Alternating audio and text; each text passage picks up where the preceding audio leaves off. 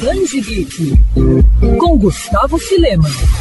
As histórias da Turma da Mônica vão ser republicadas em ordem cronológica pela Panini. Anunciada durante a última edição da Comic Con Experience, a série Biblioteca Maurício de Souza vai começar com Mônica número 1 de 1970, seguindo na ordem passando pela série do Cebolinha de 73 e assim por diante. A ideia é que cada volume apresente as histórias do jeitinho como saíram originalmente, acompanhando de notas editoriais que trazem curiosidades e contextualizando a época em que foram publicadas. O primeiro volume que deve ser lançado em breve vai ter 512 páginas páginas e capa dura, e vai compilar os oito gibis lançados em 1970. As edições subsequentes devem contar com aproximadamente 700 páginas cada, já que vão apresentar 12 revistas mensais. Ainda não há informações a respeito da duração e também da periodicidade da coleção.